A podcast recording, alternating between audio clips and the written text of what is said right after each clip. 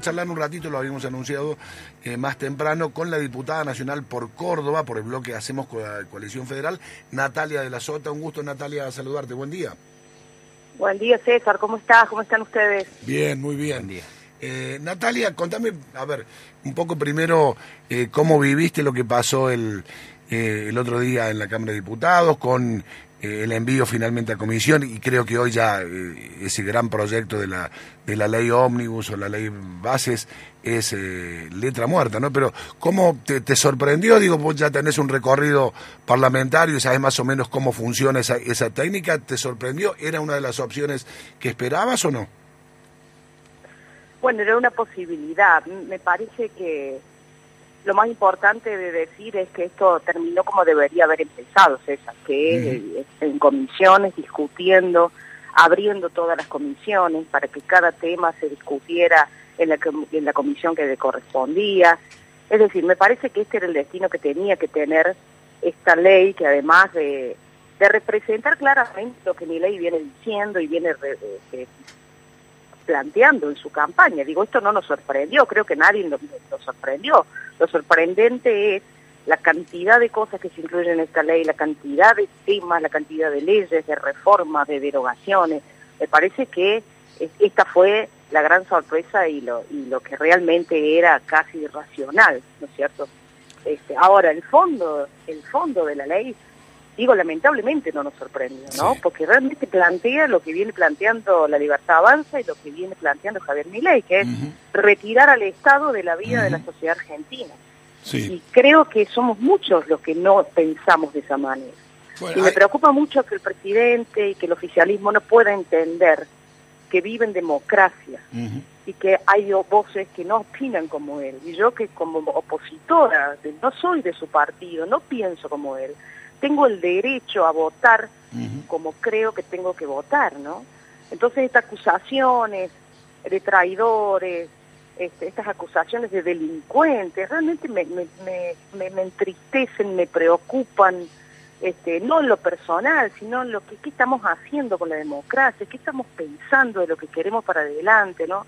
Realmente preocupante. Sí. Eh, genera un clima, eh, digo, si el presidente ya trata de, traidores y delincuentes a quienes no, no obedecen o, no piensan o no votan como, como él le gustaría que voten, digo, de ahí para abajo se, se genera un clima eh, al menos muy enredecido, si no violento, ¿no? Violento, puramente violento, ¿no?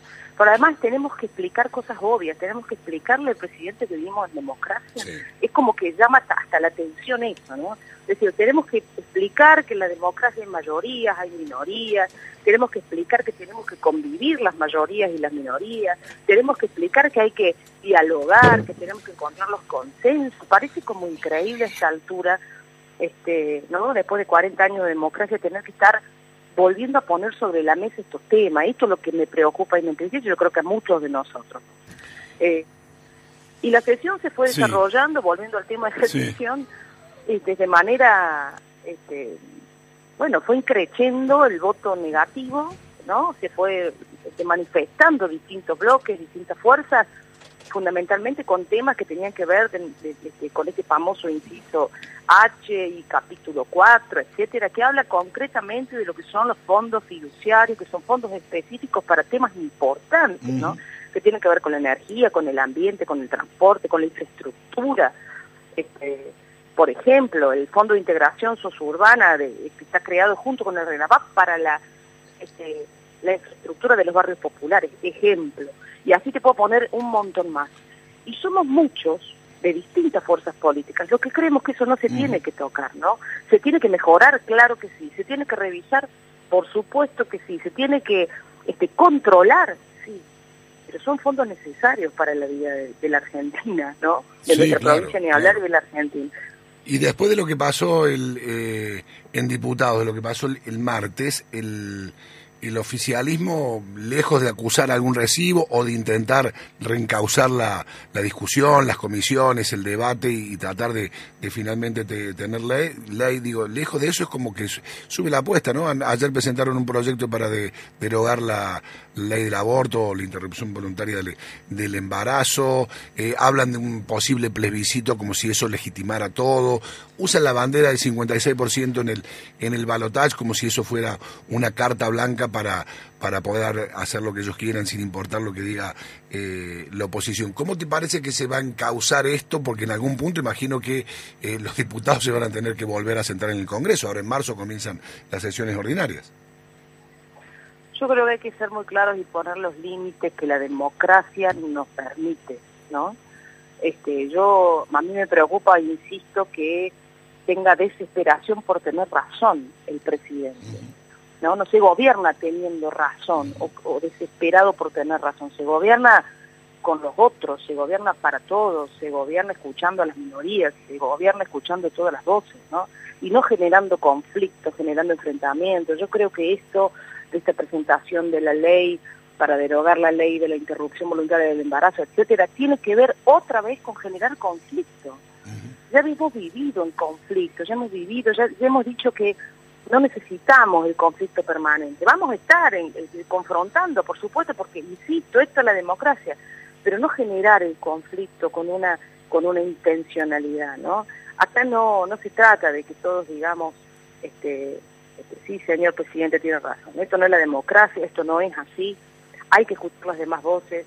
Vivimos este, mayorías, minorías, distintas fuerzas políticas que tienen distintas miradas. Estamos quienes creemos que el Estado debe ser eficiente, debe estar presente en la vida de los argentinos, debe hacerse cargo. Yo cuando se habla de la obra pública, imagino mis amigos de Chuñahuasi, que es un pueblo de 200 habitantes. Yo quiero saber quién, qué, qué, capital privado iría a Chuñahuasi a hacer una obra de agua. Sí, claro no creo que sea rentable para un capital privado. Entonces, ¿de qué estamos hablando? A mí me asusta la falta de conocimiento ¿no? de estos planteos, porque evidentemente muestran falta de conocimiento. Yo no sé si el oficialismo, lo digo con respeto, no quiero ser violenta, no quiero ser agresiva, pero sinceramente yo no sé si conocen la realidad del interior del país, la realidad de muchos pueblos, de muchas comunas, y de la necesidad de obra pública que tienen, de la necesidad de infraestructura. Yo lo decía también en, en, la campaña, lo dije mucho, ¿no? Este, cuando realmente decía que no estaba de acuerdo con estas ideas. ¿Qué va a hacer una escuela rural cuando no haya ningún capital privado que quiera ir este, a sostener una escuela rural porque con cinco alumnos? Entonces estas cosas son las que me parece que tenemos que empezar a discutir en serio, pero con respeto y decirlas y poner ejemplos claros para que yo entiendo que la sociedad también, se y, me, me extiendo un minutito, pero yo sé que hay muchas cosas por solucionar. Lo sabemos todos, sabemos que la sociedad argentina en general está viviendo un momento muy difícil. Venimos de hace muchos años y, no voy a, echar la culpa a un gobierno en particular, de muchos gobiernos y de muchos años de dificultades. Ahora, pensemos en serio en estas cosas, que son ejemplos puntuales de ciudadanos puntuales tan argentinos, tan cordobeses como nosotros. Hay que buscar la manera de incluir a todos, a todas las voces y dejar ese autoritarismo este tan peligroso de la... el, bloque de Hacemos Coalición Federal, que es el que comanda Pichetto, o el jefe de ese bloque es eh, Pichetto, no todas tenían la misma posición, ¿no? Es, eh, es un bloque que, en el cual convivían eh, posturas y votos diferentes. Sí, sí, de hecho este bloque, a ver, la, la, la intención de este bloque fue conformar un bloque un poco mayor para poder tener también injerencia en las comisiones. Recordar que nosotros en Córdoba somos cinco diputados. Con ese número, por el sistema DON, no tendríamos nosotros la posibilidad de estar en varios bloques. Fue una decisión política, una estrategia política para pertenecer, este, para poder estar este, haciendo, siendo parte de las comisiones. De todas maneras, en un primer momento se planteó que, este, obviamente, había muchas diferencias en, en ese bloque y que cada bloque y cada diputado iba a poder este, votar en el sentido que creyera que tenía que hacerlo. ¿Vos eh, sabías eh, o digo o qué sentiste cuando Pichetto de alguna manera le dijo, muchachos, paren de perder? Bueno, me pareció que, a ver, desde una cuestión, de, desde el humor, era como obvio lo que le estaba diciendo, ¿no? Me parece que digo, más allá de que no puedo estar de acuerdo no, Miguel es un hombre con mucha experiencia. y, bueno, la realidad era un poco esa, era como poner sobre la mesa lo lógico. Y bueno, no le está yendo bien, paremos con esto. Evidentemente la estrategia tiene que ser otra, el diálogo tiene que ser otro, ¿no? yo tengo que decir, César, también, este, tengo que ser este, franca y decir que la voluntad de los gobernadores fue fue mucha, ¿no? De, encontrar este, maneras de, bueno, de colaborar, de estar con las diferencias y todo, pero dando, dando este, colaboración en algún punto. No hubiera salido, no hubiera salido el dictamen, ¿no es cierto? De, comisiones para que se trate finalmente. Sí, este, yo de todas maneras voté en general, el, yo que apoyé el dictamen de, Mónica Fein, de Esteban Pablón y de Margarita Stolbizer, que era otro dictamen. ¿no? Que me parecía bueno tener un dictamen propio, lo planteé en mi bloque.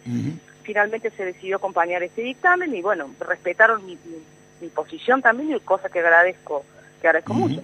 Pero sé que hasta el gobernador Ayora ha tenido mucha voluntad de colaborar, de colaborar, digo, de dialogar, me refiero, ¿no? De llegar a acuerdos.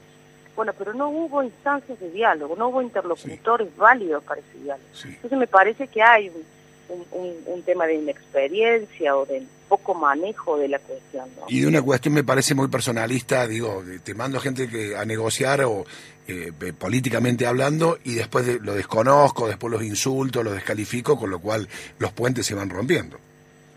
Se van rompiendo. Y yo creo que en este momento necesitamos en serio, como te lo digo totalmente convencida, lograr alguna instancia de diálogo. Yo estaba viendo, por ejemplo, cuestiones que son muy graves y que hay que discutirlas, ¿no?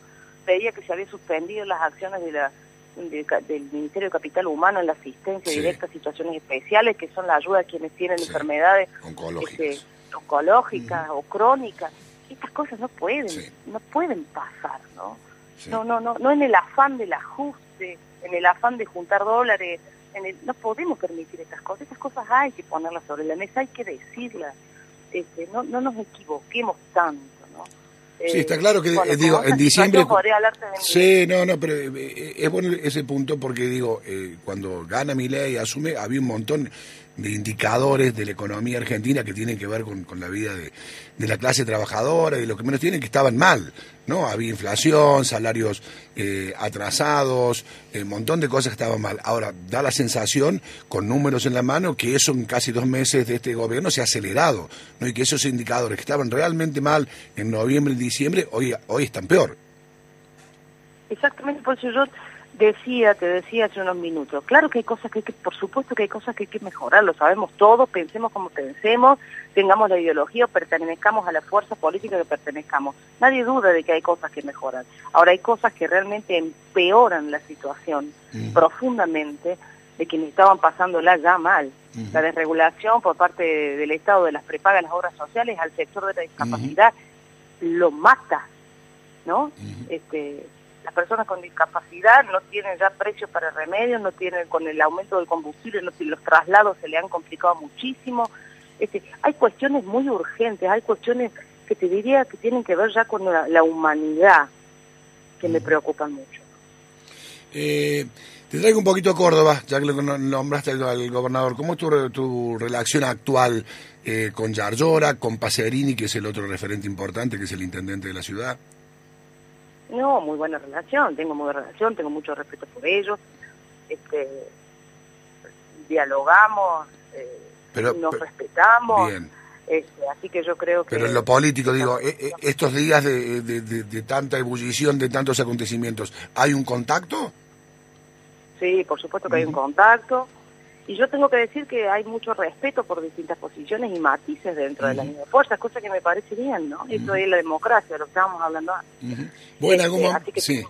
en algún momento dejaste entrever que, que, te hubiera gustado ser eh, o, candidata a vice, haber acompañado a Dardor o ser parte de la gestión eh, provincial. ¿Te quedaste con ganas? ¿Estás bien como diputada? Bueno, sí, claro, me hubiese gustado. me parece que hubiera sido una buena este, un, un, buen lugar, me, me, me, hubiese gustado, por supuesto, y lo dije públicamente.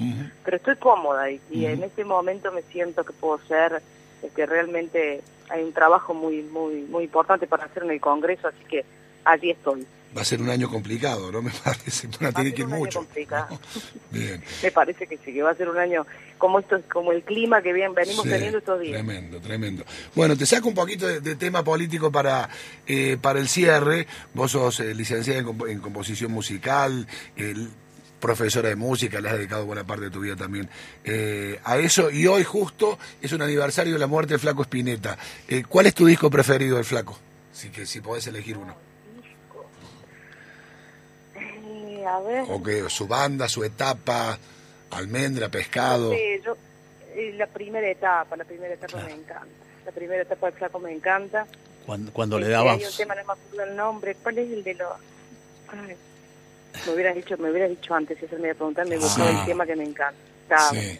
Cuando te dedicabas al piano, a la guitarra, al canto, Nati. Tincho Siboldi te saluda. Buen, buen día, perdón. Hola, Tincho, ¿cómo andás? ¿Cómo andás vos? Eh, un placer saludarte. Eh, cuando dabas clase de música en los coles, eh, ¿Alguna vez abriste un bar cultural ahí en calle Fragueiro? Sí, claro. Eh, que, ¿Te acordás? Qué lindo, ¿no? Y, y, promovías los talentos locales, eso no, no, tiene precio, Nati. Eso era bueno, eso era lindo. Buenísimo. Eso era lindo. Y vos sabés que mucha gente lo recuerda ese bar, se llamaba Fragueiro 2020. Sí, claro. Y yo por ahí no tenía conciencia de lo, de, lo, de lo que la gente lo tenía incorporado. Y la verdad que sí, ¿no? Buenísimo. Hay mucha gente que me cruza y me dice, yo iba al bar, que era, un, era un linda, una linda actividad que me parece que sería buenísimo que vuelva a ser ese furor como fue en algún momento. ¿no? Es necesario. Los culturales. Alguna vez te lo cerraron por cuestiones políticas, me acuerdo. Eh, también, me acuerdo que había una persecución. Un también por eh, como licenciada en composición, Nati, eh, también te diste el gran gusto de ayudarlo a tu viejo, de asesorar a tu viejo cuando grabó el disco, ¿no? Con, eh, no, no, bueno, pero eso fue una anécdota muy chistosa. Ah, bueno, pero estuviste, estuviste ahí. Más chistosa que musical, decís vos. No, bueno, Más chistosa que musical. No te voy a pedir una devolución o una crítica sobre el disco te que la voy a dar, Pincho, porque me la estás pidiendo sin que. Te la voy a dar. Dale.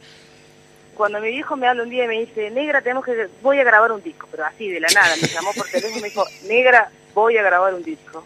Y yo realmente dije, ¿en serio me está diciendo? Sí. Y le creí. Claro. Entonces, bueno, dale, yo te ayudo. Ya había que ayudarlo, había que ayudarlo porque cantaba un poco, pero había que ayudarlo.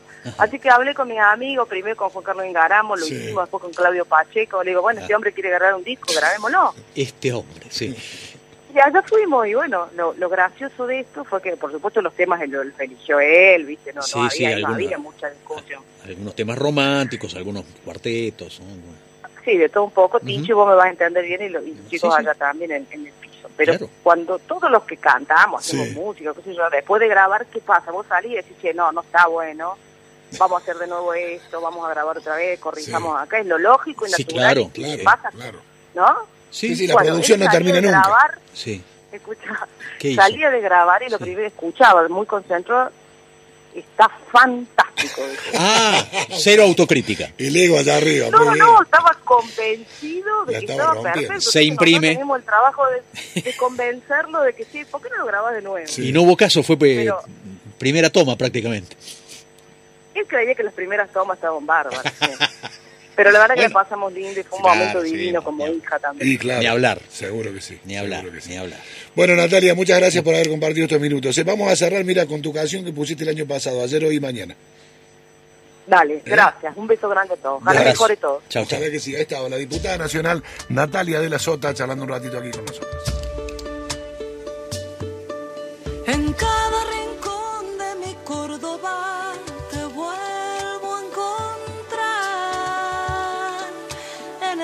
Corazón de mi tierra para siempre vas a estar